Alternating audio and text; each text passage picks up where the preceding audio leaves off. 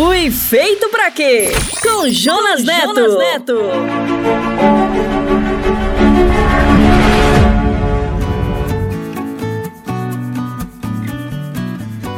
Olá para você que está conectado no Fui Feito para Quê. Eu sou o Jonas, muito obrigado por estar conosco. Este é o segundo episódio Porque o Mundo Está Tão Desgovernado. Queremos trazer para você neste episódio e nos próximos um mergulho na busca do plano e do sentido para a sua vida, baseado na palavra e na fé em Deus. Queremos também agradecer por sua audiência e pelos comentários. Por isso, acesse nossas redes e nos envie suas dúvidas e o que você está achando do Fui Feito para E para começar, gostaria de chamar o nosso parceiro, o pastor Paulo Matos. E hoje ele irá responder a pergunta: se uma pessoa errou muito, tem caminho de volta? Responde aí, pastor Paulo Matos. Pergunte para o pastor, com Paulo Matos. Pastor, e se a pessoa errou muito, errou muito, bastante, tem caminho de volta?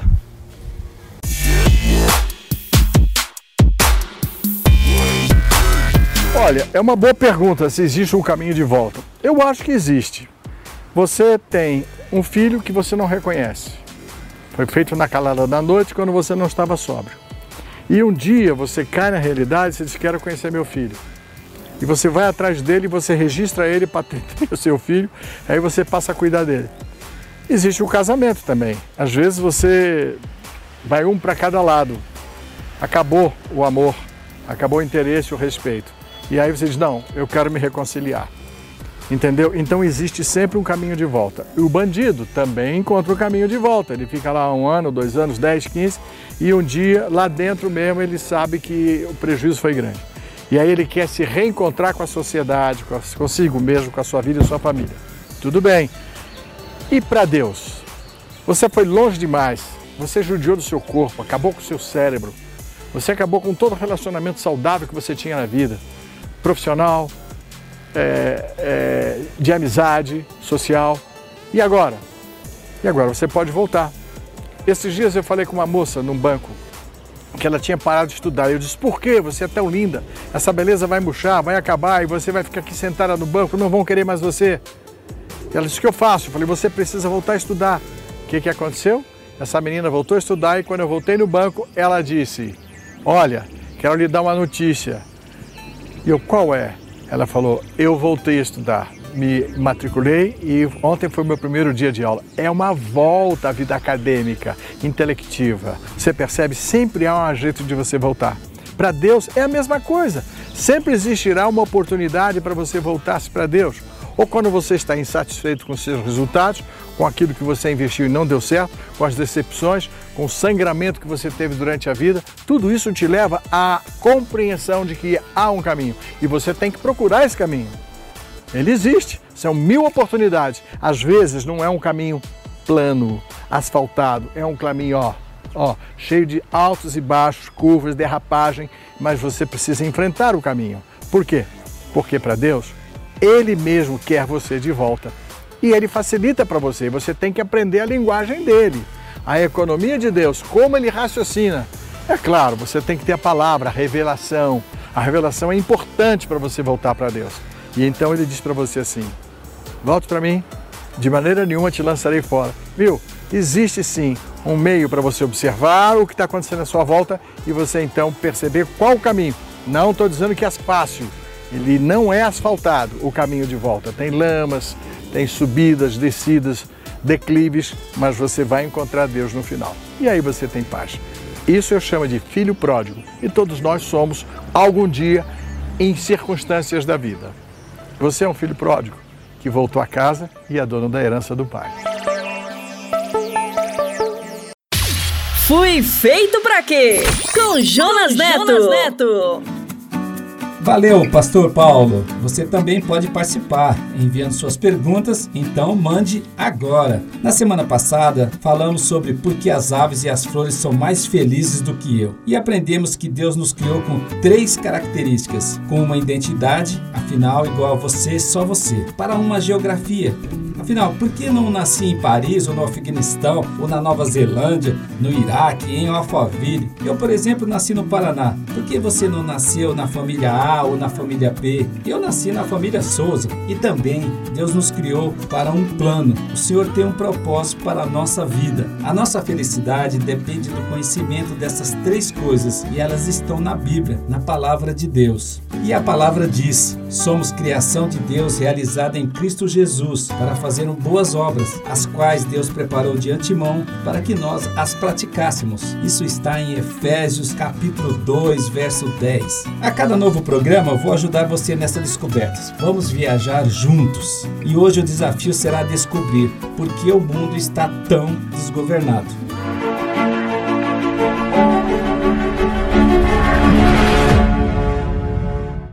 Confessar uma coisa. Às vezes eu tenho medo de olhar para o noticiário. E você? Veja algumas coisas que vimos no noticiário em 2019. 29 de janeiro de 2019. O rompimento da barragem da mineradora Vale devastou cidades, poluiu rios e matou mais de 250 pessoas. 8 de fevereiro. O incêndio em alojamentos improvisados do CT de futebol Flamengo matou 10 jovens. 13 de março. Dois ex-alunos invadem uma escola estadual em Suzano, São Paulo e atiram contra alunos e funcionário, matando 10 pessoas. 30 de maio. Alunos revoltados em uma escola depredam a sala de aula e agridem professora em Carapicuíba, São Paulo. 31 de maio, a modelo Nájila Trindade provoca um escândalo cheio de reviravoltas e contradições ao acusar o jogador de futebol Neymar de agressão e estupro após um encontro em um hotel em Paris. 9 de junho, um pai, por não aceitar o namoro da filha com o jovem ator Rafael, atira contra ele e seus pais e os mata. Prédios desabam tragicamente em várias cidades. 12 de abril, dois prédios na Musema, zona oeste do Rio de Janeiro, 24 mortos. 1 de maio, prédio Wilson Paz, centro de São Paulo, 9 mortos. 15 de outubro, edifício Andréa, Fortaleza, Ceará, 9 mortos. No final de agosto, apareceu um derrame de petróleo cru proveniente de um vazamento de óleo desconhecido. Atingiu o litoral do Nordeste e Sudeste do Brasil. O impacto ambiental foi imensurável. Afetou a fauna, a flora e a vida das pessoas pessoas. E 2020? 2020 já chegou chegando com suas tragédias também. Primeiro, conflitos comerciais entre Estados Unidos e China, depois, conflitos militares dos Estados Unidos com o Irã, depois, instabilidade nos preços do petróleo. Começamos o ano no vai e vem de instabilidades nas bolsas e nos mercados mundiais. Mas o pior veio em seguida e de forma invisível. O Covid-19, chamado de coronavírus, espalha rapidamente pelo mundo. Alguns países são mais afetados e outros menos. O fato é que, em pouco tempo, ele se transforma em uma pandemia e coloca o mundo em quarentena. Os números dos infectados e mortos crescem dia após dia, e junto com os problemas de saúde, se agiganta uma crise econômica mundial sem precedentes. Estamos confinados em casa, amedrontados e com o horizonte incerto. Tragédias, tragédias. E essas são apenas algumas delas de 2019 e 2020. O que dizer, além de lamentar? O que provocou isto? Quem é o responsável? Precisamos fazer justiça. Alguém tem que pagar por isso.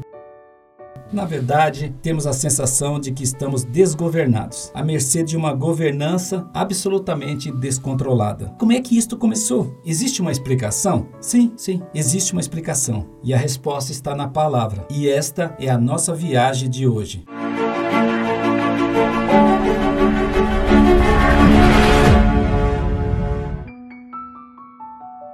Tudo acontece a partir do nosso coração. A palavra diz em Provérbios, capítulo 4, verso 23: Acima de tudo, guarde o seu coração, pois dele depende toda a sua vida. O nosso coração é uma porta e através dela é que começa todos os processos. Deixa eu voltar um pouco no tempo, deixa eu ser mais didático. Quando Deus criou tudo, deu ao homem um plano, e isso está em Gênesis capítulo 1, verso 26. Façamos o homem à nossa imagem, conforme a nossa semelhança, domine sobre os peixes do mar, e sobre as aves do céu, e sobre o gado, e sobre toda a terra, e sobre todo réptil que se move sobre a terra. São instruções bem claras, não é? Deveríamos cuidar das pessoas, das coisas, da natureza e dos animais. E como nós deveríamos cuidar dessas coisas era compatível com tudo o que ele nos deu. No Salmo Salmo 8, versos 5 e 6 está escrito: Tu o fizeste um pouco menor do que os seres celestiais, e o coroaste de glória e de honra. Tu o fizeste dominar sobre as obras das suas mãos, sob os seus pés tu o pusestes. A ideia original de Deus foi criar um lugar onde o homem pudesse habitar e governar. Mas as nossas escolhas, baseadas na maldade que passou a reinar entre nós, têm corrompido a nossa visão do plano de Deus. Os nossos lares sofrem pela desgovernança, onde os pais e filhos deixam de lado seus papéis. Desrespeito e violência permeiam o convívio familiar hoje, e os conflitos geram ódios e separações. Ao invés de administrar e compartilhar as coisas que Deus nos entregou, acumulamos, transformamos elas em objetos de ostentação e orgulho. Vivemos cercados por coisas. Somos escravizados por nossos dons e em horas incessantes de trabalho para obter mais e mais coisas, e no final do dia estamos cansados cansados e exaustos. Nosso tempo está cheio de coisas para fazer e nos ocupar. Olhamos para o relógio e o calendário e assistimos as horas e os dias nos consumindo sem prazer. Sempre falta tempo para o mais importante. O dinheiro nunca é suficiente para atender nossos desejos. Estamos sempre administrando dívidas. Sempre falta dinheiro para o mais importante. Pode ser que em algum momento, ao se sentir cansado e incapaz de administrar seu lar, sua família, suas coisas, o trabalho, o dinheiro e o tempo, tempo, você pare. Pare para analisar o que está errado em seu plano. E talvez você não consiga responder essa pergunta: o que está errado na minha vida? A resposta é uma palavra: desejos. E isto começou há muito tempo atrás com os nossos primeiros pais. O relato está em Gênesis capítulo 3, verso 6. Quando a mulher viu que a árvore parecia agradável ao paladar, era atraente aos olhos e além disso desejável para dela se obter discernimento, tomou do seu fruto, comeu e deu ao seu marido, que comeu também. Pode parecer irracional, mas Satanás conseguiu convencê-los de um desejo de ter mais do que eles já tinham. Na verdade, eles já tinham tinham tudo. Eva sabia o princípio da governança que Deus lhe ensinara. Ela mesma respondeu para a serpente: Não comam do fruto da árvore que está no meio do jardim, nem toque nele. Sabe qual é o princípio para a governança de nossa vida? Acima de tudo, guarde o seu coração, pois dele depende toda a sua vida. Os desejos serão sempre a nossa maior armadilha. Por isso o apóstolo João descreve isso em 1 João, capítulo 2, verso 16. Pois tudo o que há no mundo, o desejo da carne, o desejo dos olhos e a ostentação dos bens não provém de Deus, mas do mundo. Uma outra versão diz: Porque tudo que há no mundo, a concupiscência da carne, a concupiscência dos olhos e a soberba da vida, não é do Pai, mas do mundo. O melhor significado para concupiscência é desejo descontrolado. E existem três tipos de desejos: os desejos do corpo, que é a concupiscência da carne, os desejos da alma, que é a concupiscência dos olhos, e os desejos do espírito, que é a soberba da vida. Através dos desejos do corpo, Satanás pretende nos corromper por meio da promiscuidade, da glutonaria, da bebida, das drogas, etc. Através dos desejos da alma, ele corromperá nossa mente, nossos pensamentos, com a inveja, com a cobiça. E através dos desejos do espírito, ele nos levará à soberba, autossuficiência, egoísmo e todas as formas de negação de Deus. Se permitirmos que a nossa vida se mova pelos desejos, a nossa vida será uma vida descontrolada, porque os desejos nos fazem perder a percepção espiritual do mundo. Estamos diante de um problema. E o próximo passo é encontrarmos a solução para ele.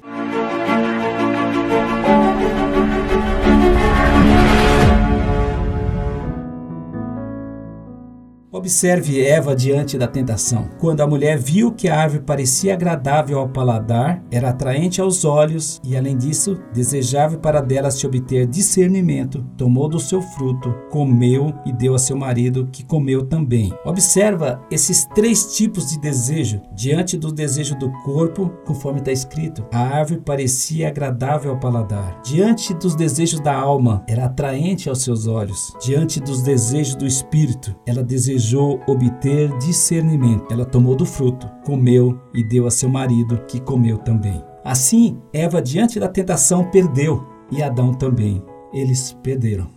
Jesus veio como homem para pagar o preço e nos resgatar, e também foi submetido à tentação dos desejos no deserto. Está escrito: E o diabo o tentou. O diabo o tentou, dizendo: Mande que essa pedra se transforme em pão. O diabo tentou, levando a um lugar alto e mostrou-lhe no relance todos os reinos do mundo. O diabo tentou, dizendo: Se você me adorar, tudo será seu. E ele respondeu: Não só de pão viverá o homem. E ele respondeu: Adore somente ao Senhor E ele respondeu: Não tentarás o Senhor seu Deus. Jesus esteve diante da tentação e dos desejos e ele venceu. Por isso podemos dizer: em todas as coisas somos mais que vencedores por aquele que nos amou. Por isso temos uma receita, um caminho para a vitória por meio dele. E acima de tudo, guarde o seu coração, porque dele depende toda a sua vida.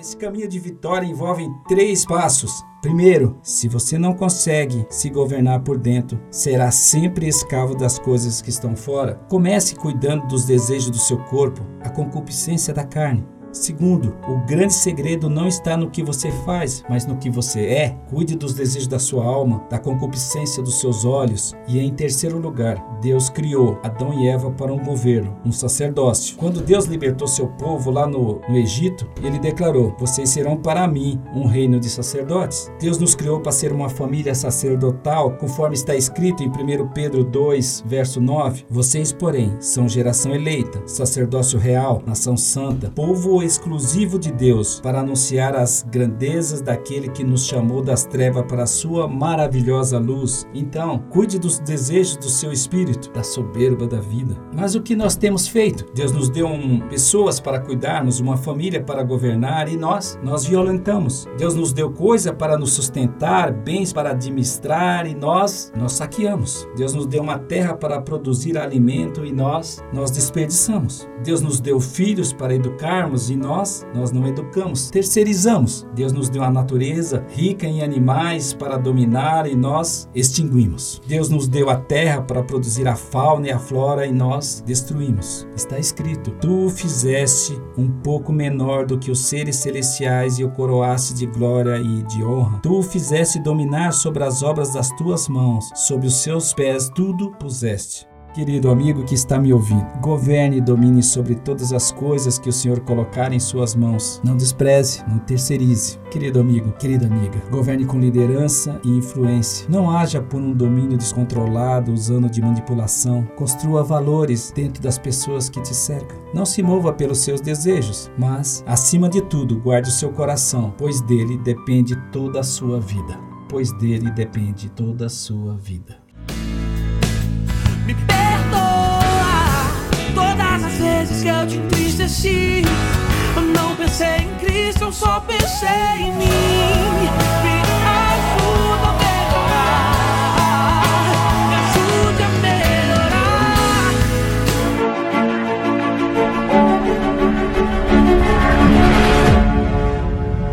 No próximo programa aprenderemos mais sobre a grande pergunta da nossa vida: eu fui feito para quê? E eu oro para que Deus declare hoje o plano que Ele tem para a sua vida, para que você tenha sabedoria para governar e dominar todas as coisas que Ele tem colocado em suas mãos e que você tenha fé e coragem para andar em seu caminho. Querido Pai, meu Pai, em nome de Jesus eu declaro uma benção sobre a vida do meu irmão e da minha irmã que está me ouvindo, e eu faço isso sob a graça que o sacrifício de Jesus nos proporciona, e nós dizemos amém.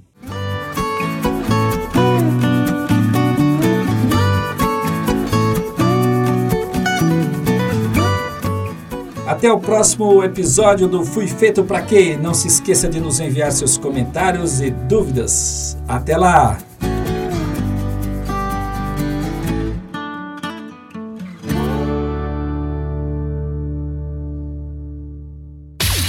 Fui feito pra quê? Com Jonas Neto. Jonas Neto.